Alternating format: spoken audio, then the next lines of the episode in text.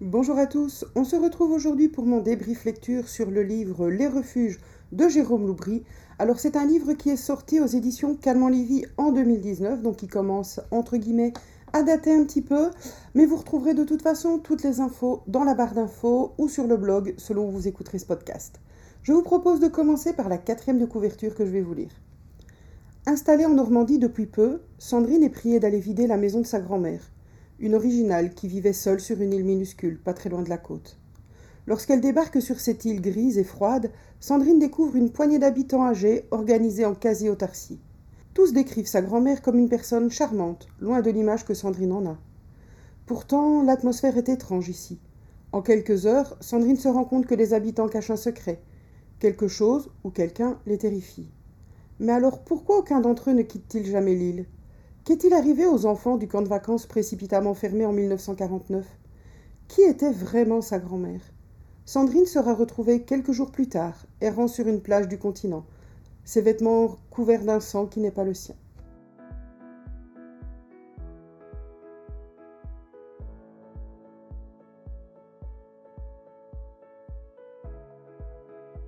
Alors je dois bien vous avouer que j'avais bien vu passer ce livre euh, à sa sortie, ça y a pas de souci, mais il m'avait pas tellement attiré, je n'étais pas tentée plus que ça.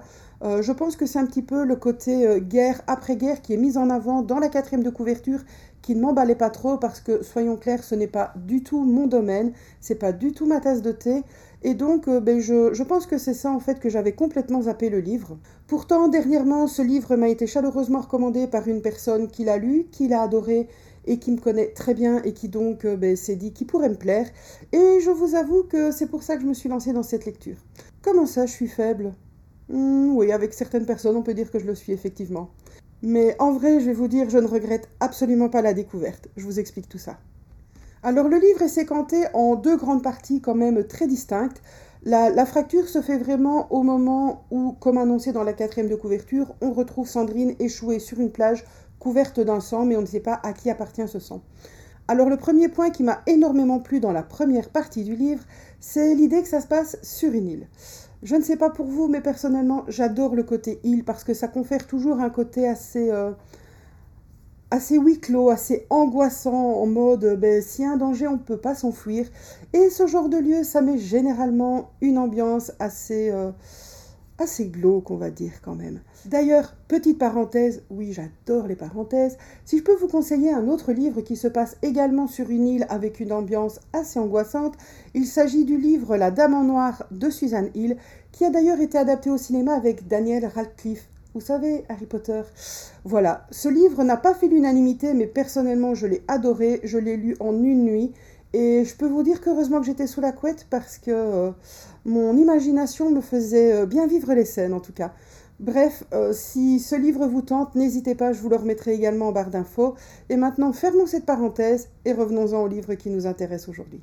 Si je devais vous parler de la plume de l'auteur, je vous dirais qu'elle m'a fait une drôle d'impression au départ. Alors non, je vous rassure, ce n'est absolument pas quelque chose de négatif, mais je l'ai trouvée très surprenante. En fait, on sait dès le départ qu'on est dans un thriller psychologique, on sait qu'il y a une histoire de décès, de, de quelque chose d'assez sombre, d'assez angoissant.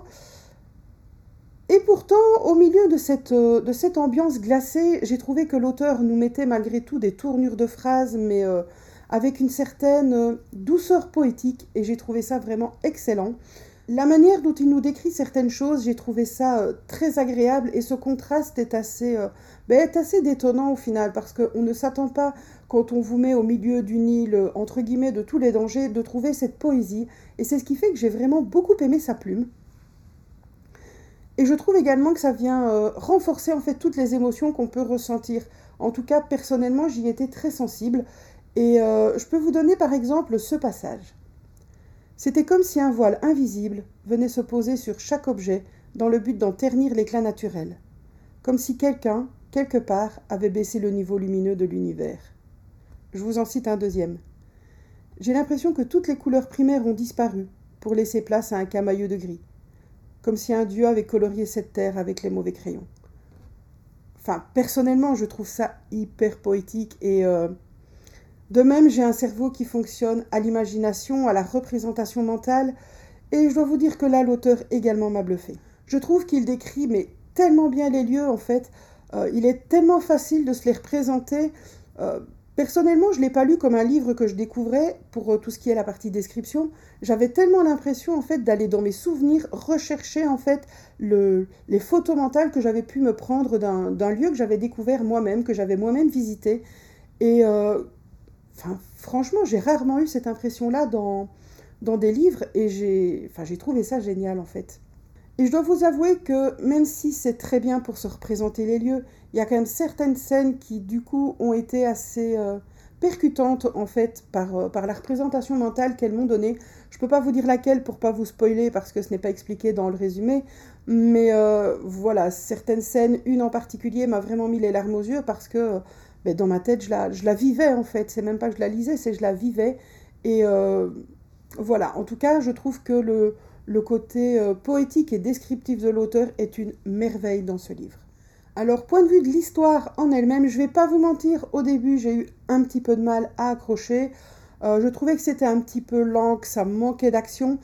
Et j'ai envie de dire, c'est normal, on découvre euh, l'île, on découvre les habitants, etc.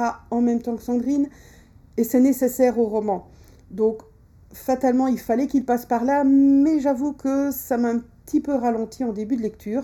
Et surtout, je ne voyais pas trop où il voulait m'emmener en fait, euh, autre que sur cette île. Mais par contre, je peux vous dire qu'une fois que les choses, euh, somme toute bizarres, on va dire, vont commencer, on est vraiment accroché à l'histoire, on est pris vraiment dans, dans le tourbillon des, des lieux, des événements, etc. Et à ce moment-là, il est impossible de lâcher le livre avant la fin. On commence donc par découvrir euh, une île, somme toute banale, si ce n'est qu'elle est vraiment isolée de tout, quasi complètement, et euh, elle abritait autrefois donc un camp de vacances pour, euh, pour ses enfants, les grands oubliés de la guerre. Et par rapport à ça, il y a une phrase qui m'a particulièrement touchée dans le livre. Cette semaine passée sur l'île avait effacé les souvenirs de la guerre pour les remplacer par des couleurs oubliées. Encore une fois, cette poésie relative que j'ai tant aimée dans la plume de l'auteur, et je trouve vraiment cette phrase magnifique parce que je suis entièrement d'accord. Aucun enfant, en fait, ne devrait avoir à connaître la guerre. Aucun enfant ne devrait grandir trop vite et euh, entre guillemets gâcher son, enfance tout simplement euh, à être plongé dans, dans une guerre qui, qui, ne le concerne pas et que même beaucoup d'adultes ne comprennent pas.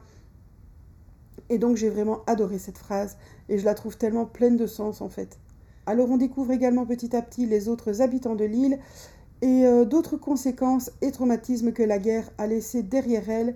Et en fait, c'est ça. Même si le côté euh, guerre après guerre est quelque chose qui ne m'attire pas spécialement, je dois vous avouer qu'il y a énormément de passages qui euh, m'ont beaucoup interpellé et qui m'ont fait poser pas mal de questions. Je vous en lis un tout de suite. Suzanne lui répondait maladroitement. Elle pensait que le ton ferme d'un parent pourrait faire plier les illusions d'un enfant. Elle finit par écrire à Monique que son bien-être était trop douloureux pour qu'elle puisse continuer à le lire, qu'elle l'aimait, mais qu'il lui serait difficile d'embrasser un homme qui aurait pu, s'il en avait reçu l'ordre, être celui qui aurait exécuté son mari, c'est-à-dire ton père, celui qui te faisait sauter sur ses genoux en t'expliquant que les étoiles existaient simplement pour éclairer ton sourire.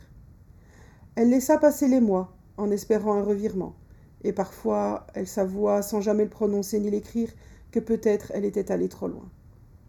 Alors je dois vous avouer, ce passage-là, il m'a vraiment beaucoup interpellée.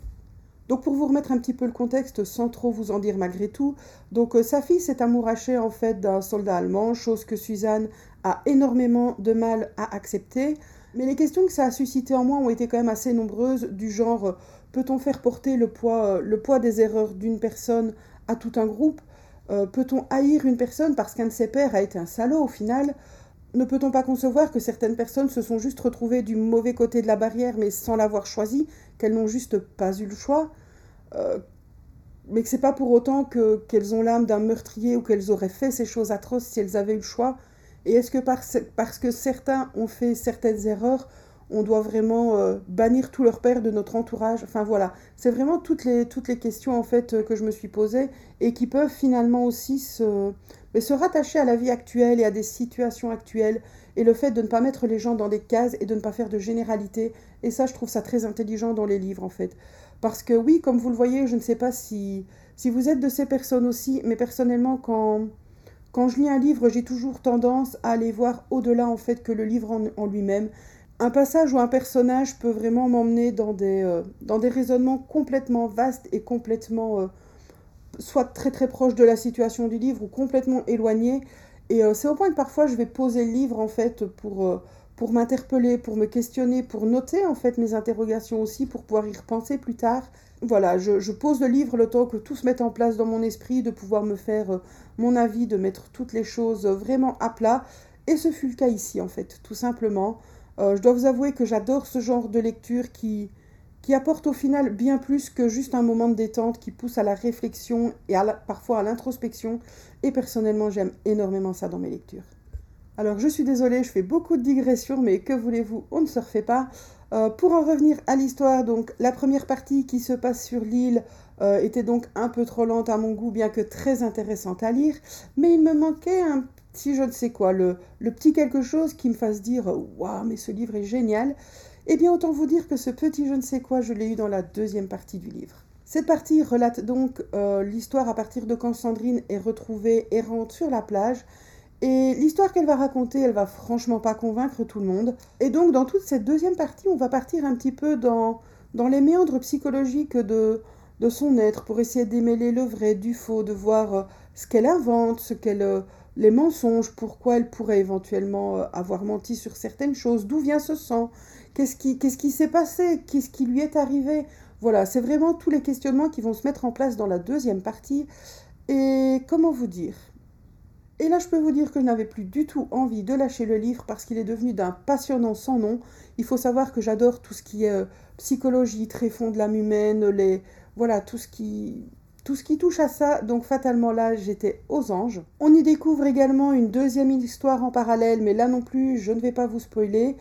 Mais je peux vous dire que le tout a été vraiment des plus palpitants et des plus euh, intéressants à découvrir parce qu'on voit de quelle manière les choses peuvent s'imbriquer, etc.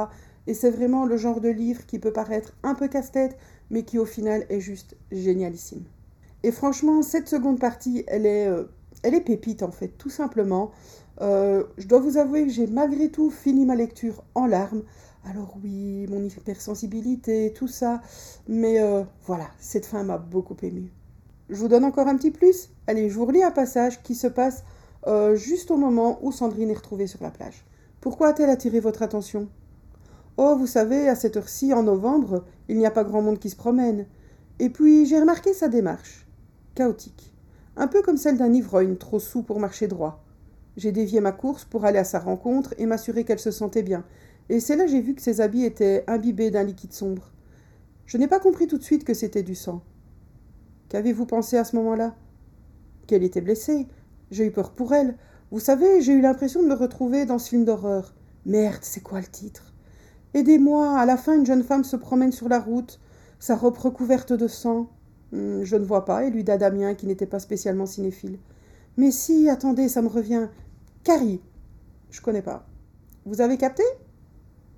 Mais oui, cette petite référence à Stephen King, l'auteur ne peut avoir que toute ma sympathie. Vous connaissez mon amour pour Stephen King. J'en ai donc fini pour ce débrief lecture, et si je devais vous résumer mon avis euh, juste en quelques mots, je vous dirais euh, que le psychologique présent dans ce livre est une pure merveille, que c'est écrit d'une main de maître avec une écriture habile, franche et poétique à la fois, que l'histoire est percutante et menée avec brio, donc j'ai envie de vous dire euh, un sans faute si on oublie un petit peu les longueurs du début. J'espère en tout cas que si vous n'avez pas encore lu ce livre, vous aurez envie de le découvrir. Je vous remercie si vous avez écouté ce podcast jusqu'au bout. Et en attendant de vous retrouver pour un autre épisode, je vous souhaite de belles lectures et surtout prenez soin de vous et de ceux que vous aimez. À bientôt!